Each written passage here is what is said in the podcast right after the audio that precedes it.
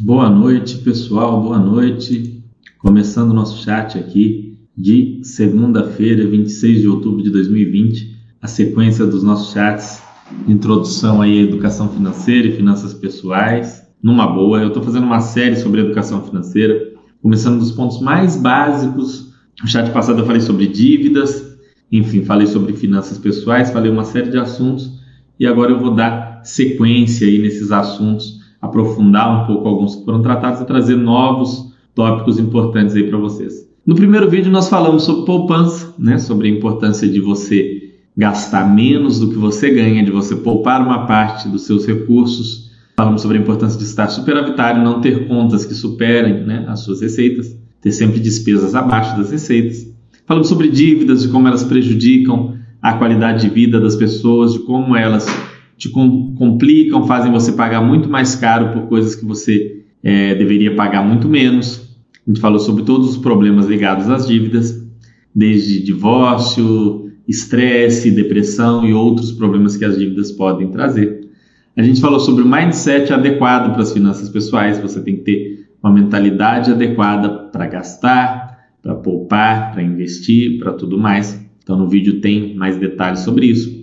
E a gente falou principalmente sobre a reserva de emergência, que é, sem sombra de dúvida, o melhor investimento. É um investimento que você tem que ter, é um investimento que te protege de uma série de situações. Então, faça, monte a sua reserva de emergência o quanto antes. Hoje nós vamos falar sobre a definição de riqueza em investimentos, os tipos de investimentos e sobre a renda fixa. Né? Inicialmente, definição de riqueza e investimentos. Muito importante vocês estarem por dentro disso daí para você entender o que, que é riqueza, o que, que é investimento, porque as pessoas têm uma visão muito equivocada, né? passada por artistas, pela mídia, é, músicos, o pessoal da ostentação. As pessoas têm uma visão de riqueza muito deturpada. Então, vou tentar passar para vocês uma visão mais sóbria, aí, né? mais de uma visão, inclusive, para vocês entenderem melhor o que, que é isso.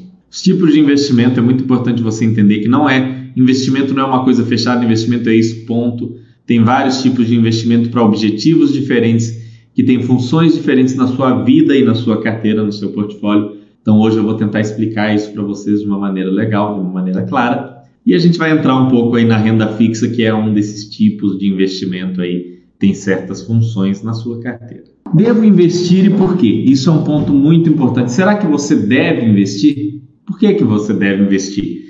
Ah, Fernando, eu gasto mesmo, eu quero curtir, eu compro o melhor carro que dá, eu como as melhores comidas, tomo as melhores cervejas, faço as viagens, pego empréstimo mesmo para curtir, para zoar, para aproveitar. Vou investir nada. Para que, que eu devo investir? Por que, que eu vou fazer isso? E aí vem algum ponto muito importante, primeiro deles, e acho que um dos principais motivos hoje em dia é quem vai te sustentar na terceira idade. Seus filhos vão te sustentar? O governo vai te sustentar? A gente vê que cada vez mais a previdência pública fica achatada, com o teto não, não subindo e o piso também subindo cada vez mais devagar e esses valores se achatando, tornando cada vez menores, aí, menos é, significativos. Caridade, você vai viver de caridade? Será que você vai ter condições de se manter vivendo de caridade? Ou então você mesmo vai se sustentar? Esse é o ponto do investimento, é você ter essa independência.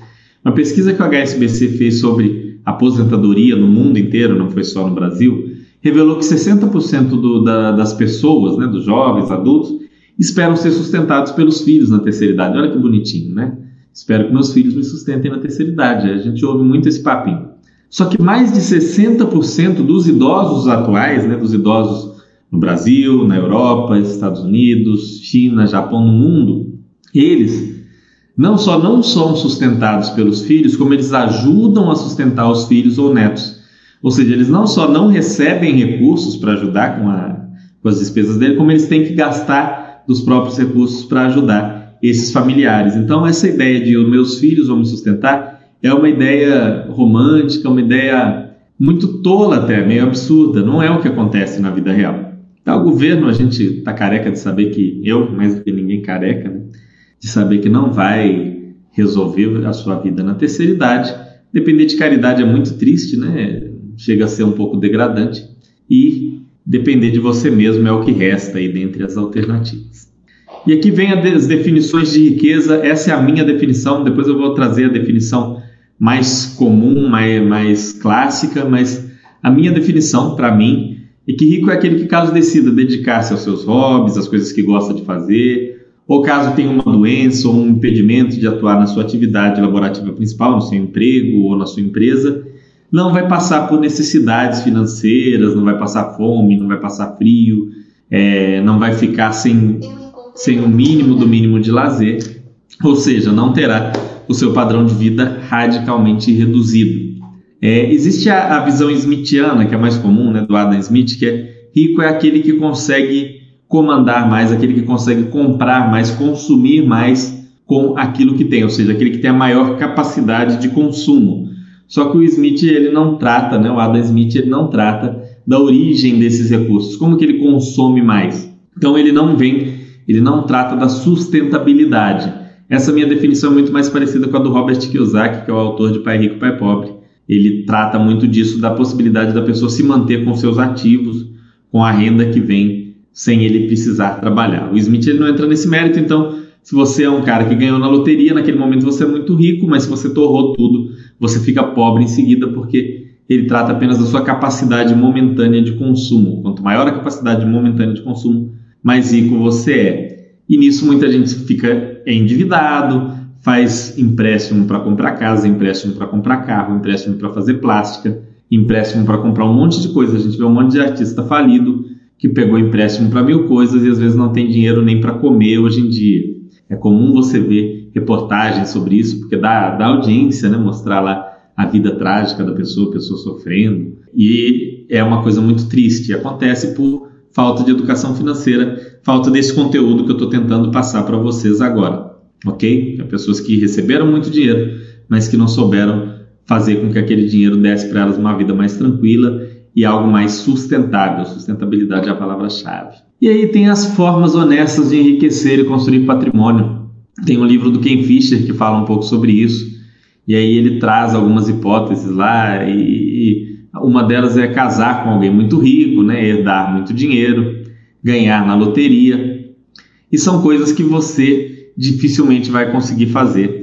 Casar com uma pessoa rica pode até ser, às vezes você é uma pessoa muito charmosa, muito bonita, muito interessante, é, e quer dar um golpe no baú em alguém, pode ser que você consiga, mas é pouco provável herdar muito dinheiro. Mesmo que seus pais tenham muito dinheiro, pode ser que eles façam um monte de besteira. Eu já vi isso acontecer uma, duas, três, quatro mil vezes. É uma família muito rica, mas fizeram um monte de besteira, perderam o dinheiro todo. Então, isso sem dúvida não dá para você contar. Contar com herança é uma grande besteira.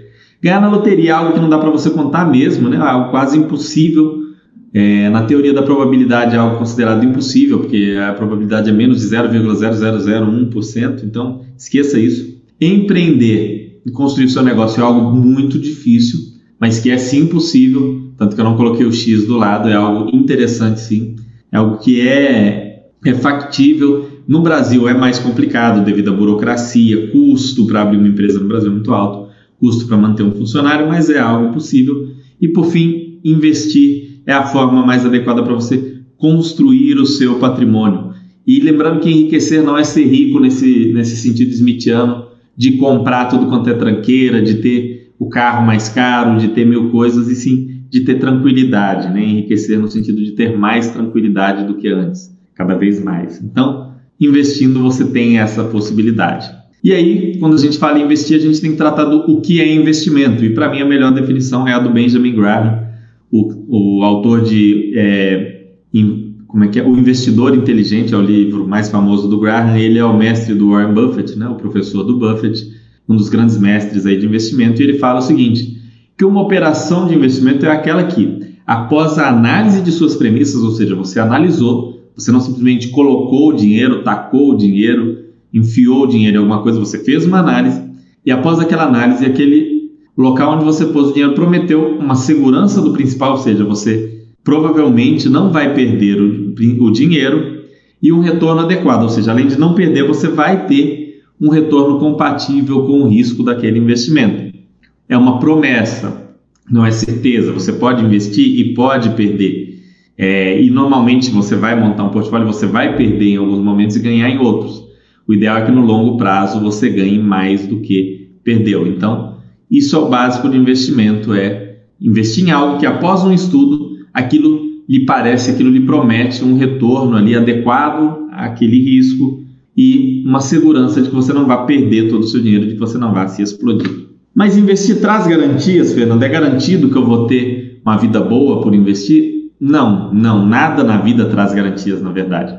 Mas investindo, você vai estar melhor do que alguém que nas mesmas condições que você, que ganha no mesmo salário, tendo uma vida parecida, uma saúde parecida, não investe. Investir não traz garantias. É igual praticar esportes. Né? O pessoal gosta de falar daquele cara que cuidava da saúde, se alimentava bem, foi atropelado e morreu enquanto o outro fumava, bebia, tinha as práticas mais absurdas em relação à saúde e viveu até os 90 e tantos anos.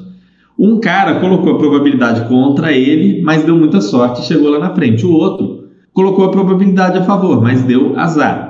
Na vida, a gente tem que buscar sempre colocar as probabilidades a nosso favor, porque não há garantias, tá? Se você investe, cuida da sua saúde, é uma pessoa responsável, você tende a ter uma vida melhor do que quem faz altas loucuras, do que quem não investe, quem torra dinheiro, quem bebe em excesso, quem não, não cuida da saúde. Você tem uma tendência a ter uma saúde melhor do que a pessoa é, que não faz essas coisas, ok? Você tem uma tendência de ter uma vida melhor, mas nada é garantido, nada é garantido. Então, não busque garantias nos investimentos, não busque garantia em nada. Essa busca por garantia é um, engodo, é uma ilusão, né? é uma utopia. Nem mesmo o serviço público, o servidor público gosta de achar que ele tem um emprego garantido para o resto da vida, uma aposentadoria garantida. Isso também não existe. Não há garantia absoluta de nada na vida. Então, Fuja disso de garantias. Investir não te traz garantias, mas te coloca numa situação melhor, te coloca ali com uma probabilidade muito maior de estar bem financeiramente. Né? Só a reserva de emergência já te coloca com uma probabilidade muito acima da média de ficar bem financeiramente na vida. Contudo, né, podem acontecer tragédias, uma doença terrível com tratamento caríssimo. A gente teve um exemplo de um, de um forista que ele falou que ele teve um problema de saúde muito grave e que ele teve que gastar toda a reserva de emergência dele, boa parte do patrimônio, e ele se curou. E deu certo, ele fez um tratamento caríssimo, mas ele ficou bem. Assim, pelo menos a princípio ele está muito bem. E, e ele estava naquela, será que valeu a pena eu investir, né? Afinal, e aí eu tive um problema de saúde? Valeu, porque se não tivesse investido, não estaria vivo. Então, veja, é algo que fez muita diferença. Tem vários, vários casos aí que daria para a gente debater, mas de maneira geral, quem investe vai ter uma vida melhor do que aquele que não investe. Né? Peguem os exemplos daqueles vencedores de reality show. Sempre tem uns vídeos na internet falando assim: ah, vencedores de reality show, o que aconteceu? Aí tem aquele que investiu normalmente em imóveis ou no, no pequeno negócio dele, mais um renda fixa e tal, tá super bem hoje ou tá com uma vida equilibrada. E aí tem aquele que não investiu, que torrou tudo, fez festas e tal, aí aparece chorando, falando que a vida acabou. Então, são duas pessoas que partiram do mesmo ponto, né? E uma investiu, a outra não. Normalmente, quando duas pessoas partem da mesma situação, aquela que investir vai ficar melhor. Alguns falsos investimentos aí que a gente acaba ou se enganando, né, mentindo para si mesmo, ou sendo enganado por alguma pessoa ou que não tem conhecimento ou que é charlatão ou algo assim. Normalmente é uma pessoa com baixo conhecimento, não é gente golpista. Carro, pessoal, carro é legal, carro é super legal, vai ter um chat sobre carro em breve. A gente vai falar sobre isso. Tem uma área de carros agora na Baster, que está tá, tá começando ali, a gente vai tá trabalhando ali, colocando uns conteúdos legais, comentando. É, carro é um falso investimento, carro não é investimento, porque carro ele te dá só despesa. Você comprou um carro, por mais que ele seja legal de, de dirigir, seja divertido, te leve nos lugares, proporcione viagens e experiências legais, ele não é um investimento, ele não te traz retorno financeiro, tá? Se você for um motorista de Uber um taxista, aí você pode até considerar o, o carro e, e, a manutenção desse carro como uma espécie de investimento. Mas para você que não usa o carro como o trabalho em si, ou seja, não é taxista, motorista de aplicativo, não é nada disso, o carro não é um investimento. Consórcio, consórcio não é investimento. Consórcio não traz retorno. Um consórcio é como se alguém cobrasse de você para guardar o seu dinheiro no cofrinho. Se você pegar o mesmo dinheiro que você coloca na, no, no consórcio, você colocar numa lata, né? Você pega ali uma, uma lata dessas de, de cofre que você compra no 1,99 e coloca o dinheiro lá, você vai estar melhor do que se você fizer o consórcio. No final, você vai ter mais dinheiro. Então, o consórcio também não é um, um, um tipo de investimento, ok? É, não é interessante na maioria das vezes o consórcio. Muito raro um consórcio representar algo interessante. Raríssimo. Título de capitalização. Piorou. É algo que o cara também vai ficar com seu dinheiro. Você concorre a alguns sorteios de alguma porcaria ali, de, de algum, algum presente, ou um valor em dinheiro pequeno, ou alguma outra coisa. Em troca disso, você vai colocando dinheiro ali. No final, você recebe um pouco menos do que você colocou. Então, você foi lá, ao longo de cinco anos, você colocou ali mil reais. E aí, a hora que você vê, você recebe 900, 950 e a inflação comeu mais um tanto também. Então, título de capitalização é outro falso investimento, não te traz retorno nenhum. Lembra das premissas lá do, do Graham? Agora é bom retomar. É, promete a segurança do principal. Carro tem segurança do principal? Não, carro desvaloriza todo ano. Tá? Promete, nem promete, nenhum carro te promete que vai, vai garantir o que, que ele vai continuar valendo a mesma coisa. Ele não entrega e não promete, ou seja, não vale a mesma coisa é, e um retorno adequado. O consórcio tem algum retorno? Retorno zero do consórcio. Na verdade, você recebe um pouco menos. Título de capitalização, idem. Não tem zero retorno. Então, não é investimento. Não tem retorno adequado, nem inadequado, nem retorno nenhum. Imóvel financiado, né? o financiamento não é um tipo de investimento, porque além de não receber juros ou retornos, você ainda paga juros. Né?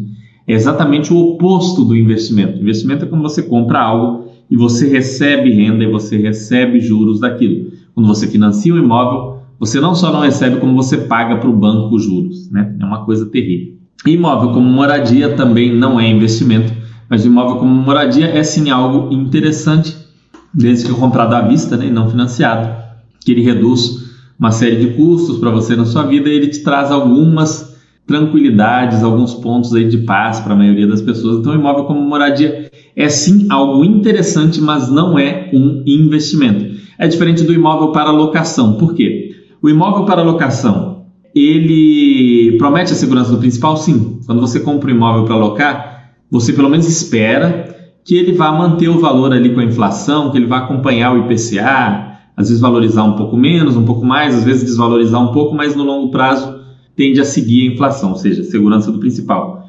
E um retorno adequado, que aí é o aluguel, né? um retorno sobre o investimento, que é o aluguel. Então, o imóvel locação é sim um investimento. Não ser investimento não é um problema, pessoal. O problema é quando algo não é investimento e você acha que é investimento.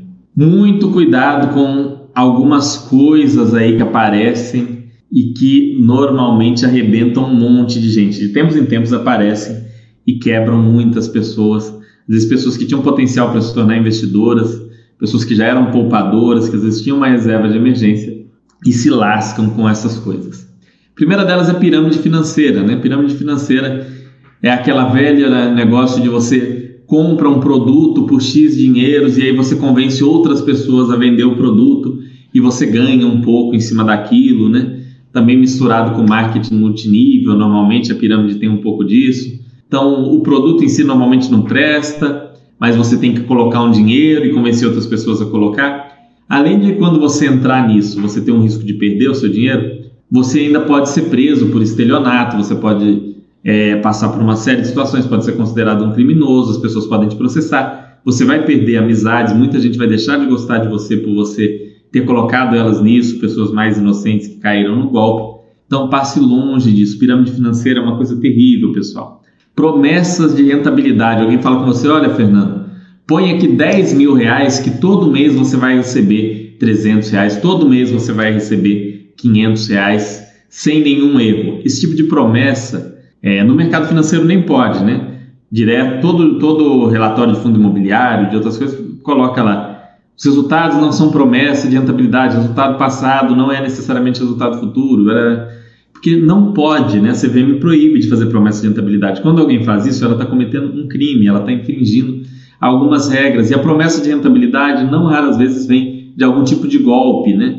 ligado a pirâmides financeiras ou a outros, outras práticas aí legais de promessas de rentabilidade. O cara fala que você vai pôr, ah, coloca aqui 20 mil comigo e você vai tirar 3 mil por mês, olha que beleza. Você vende seu carro e tem um salário de 3 mil para o resto da vida, quem não quer isso? Então, esqueça isso de, de promessas de rentabilidade. Normalmente, se alguém te promete rentabilidade, o indivíduo é mal intencionado ou é burro e não sabe no, no, no que está se metendo. Então, é melhor você ficar longe. Não, não, não tem um, um, caso de promessa de rentabilidade que possa ser interessante. Dicas também, a pessoa fala, olha, faz isso, né? Investe nisso que não tem erro, você vai se dar bem. Investe nisso, nisso, nisso que você vai ficar super bem, você vai ficar bem de vida e tal. Não é à toa que a gente aqui na Basta não dá dica, não fala compre isso, venda aquilo, compre aquilo outro. Dica é muito complicado. Ainda que a pessoa esteja bem intencionada, a realidade muda e a pessoa não está colada ali com você para te falar, olha, lembra daquela dica? Isso aqui mudou. A pessoa não está ali para poder te orientar o tempo todo. E a pessoa, naturalmente, todo mundo erra, comete falhas, faz análises equivocadas. Isso é natural, do mesmo do melhor analista. Mesmo Warren Buffett, leiam as cartas dele, né? Ele que é o maior investidor de todos os tempos, as cartas dele para os acionistas. Ele fala muito dos erros dele, do tanto que ele errou, coisas que ele comprou e não devia ter comprado coisas nas quais ele investiu não devia ter investido, coisas que ele analisou achando que ia trazer um retorno espetacular e trouxe um retorno pífio ou nem retorno deu. Todo mundo erra, então quando você vai em dicas, você pode, você vai estar cometendo o erro do outro que é pior, porque você não vai aprender nada com aquele erro. Você vai ter, se você, se ele errou, você se lasca e não aprende nada. Se ele acertou, beleza, mas ele vai errar em algum momento e aí você não vai para frente, entendeu? Dica é muito perigoso. E pior ainda, essas fórmulas mágicas. Olha, é, tinha muito isso né, de fórmula mágica. Não, olha, você olha aqui só quanto deu de dividendo esse ano. Se deu mais de 6, 7% de dividendo, a empresa é maravilhosa, pode comprar, não tem nenhum problema. Olha, você olha só a dívida, que se ela não estiver devendo, ela vai longe. Não tem fórmula mágica, análise de investimento envolve vários pequenos pontos aí que você deve aprender a fazer, que não é complicado, a gente vai passar aqui pelo básico mas não tem fórmula mágica, não tem algo que você vai fazer.